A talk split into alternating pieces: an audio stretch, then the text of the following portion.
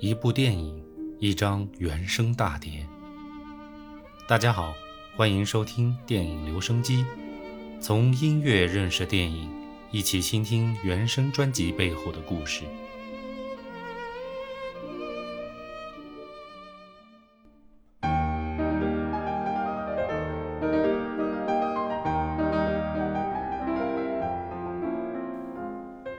前两期我们聊了铁汉柔情，都跟战争有着莫大的干系。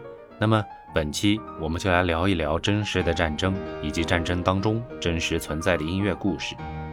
电影《钢琴家》上映于2002年，是波兰籍导演罗曼·波兰斯基执导的，以纳粹德国侵略波兰华沙为背景，主要反映了波兰犹太人遭遇的故事片。电影取材来自波兰犹太作曲家和钢琴家瓦迪斯瓦夫·斯皮尔曼的回忆录。该片在2003年的第七十五届奥斯卡奖当中，囊括了最佳导演、最佳男主角在内的七个大奖。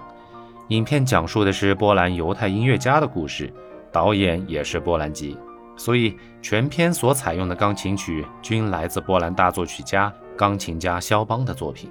肖邦的忧郁加上二战的背景，表现只能用完美二字来形容。虽然用完美这两个字来形容二战似乎有些不太合适，但是我们主要讲的是艺术层面上的东西，也就还算贴切吧。大家海涵。斟酌许久，虽然影片一共采用了肖邦的三首夜曲、两首叙事曲、一首圆舞曲、一首前奏曲、两首马祖卡。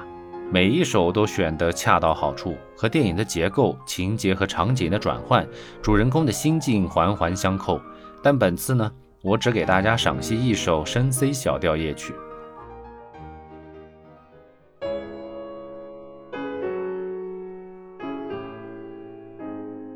该作品大约作于1830年前后。肖邦原来并未构思为夜曲，而仅标以极有表情的慢板字样。此曲的受赠人是肖邦的姐姐德鲁维卡。德鲁维卡在肖邦死后，把他未经出版的作品编辑了一个目录。他在这首作品的题目下标以夜曲风格的慢板字样，因此这首作品就被认为是归属于夜曲。直到1875年，也就是肖邦死后26年，才得以发表，最终问世。在影片当中，该作品一共出现了两次。影片中的男主角。波兰籍犹太钢琴演奏家斯皮尔曼在波兰电台录音的时候，伴随着窗外的炮火声和楼房的摇晃，弹奏的就是肖邦的这首著名的深 C 小夜曲。然而，炮火最终将钢琴声打断。五年过去了，战后获救的斯皮尔曼回到了波兰电台，他弹奏的第一首曲子也还是这一首深 C 小调夜曲，弹奏的时候还流下了激动的泪水。因此，这首曲子。贯穿始末，成为了影片的灵魂。就像斯皮尔曼在他的回忆录当中写的那样，五年的时间，对于这一首深 C 小调夜曲来说，似乎只是一个短暂的休止符。他好像只是被稍稍的打扰了一下。该曲及电影中的所有演奏桥段，均由现在的波兰著名钢琴家奥莱伊尼恰克来演奏。并且大师还全程参与了电影的演出，也就是说，电影当中其实出现了演奏的特写，都是大师的手，而不是演员的手。亚努什·奥莱伊尼恰克，一九五二年出生在波兰华沙，七十年代就已经是波兰家喻户晓的钢琴家。他主要的学习就是肖邦的作品，也是目前演奏肖邦作品最多的钢琴家之一。我听过非常多的版本的演奏。确实非常喜欢亚努什·奥莱伊尼恰克对于这首夜曲的节奏把控。前面我们提到过，这首夜曲大概是肖邦在1830年前后创作的。按照年代，其实应该是排在第十九首 C 小调之后，是肖邦青年时期创作的第二首夜曲。此曲是带有引子和尾声的三段式体，引尾两段的主旋律一路下行，具有低沉叹息的韵味。它被完整的重复了一次。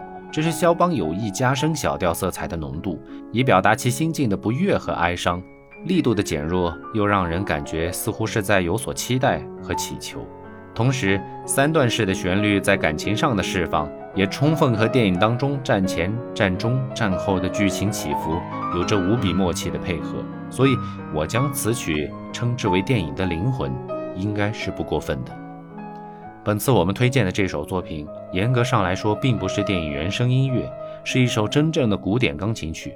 但整个影片的故事都是围绕着真人真事来拍摄的，所以这首古典作品恰恰正是全片的主线以及灵魂。这样一来，我们就回到了以前提过的一个话题：中文所说的古典，英文其实是 classic，直译的话应该是经典。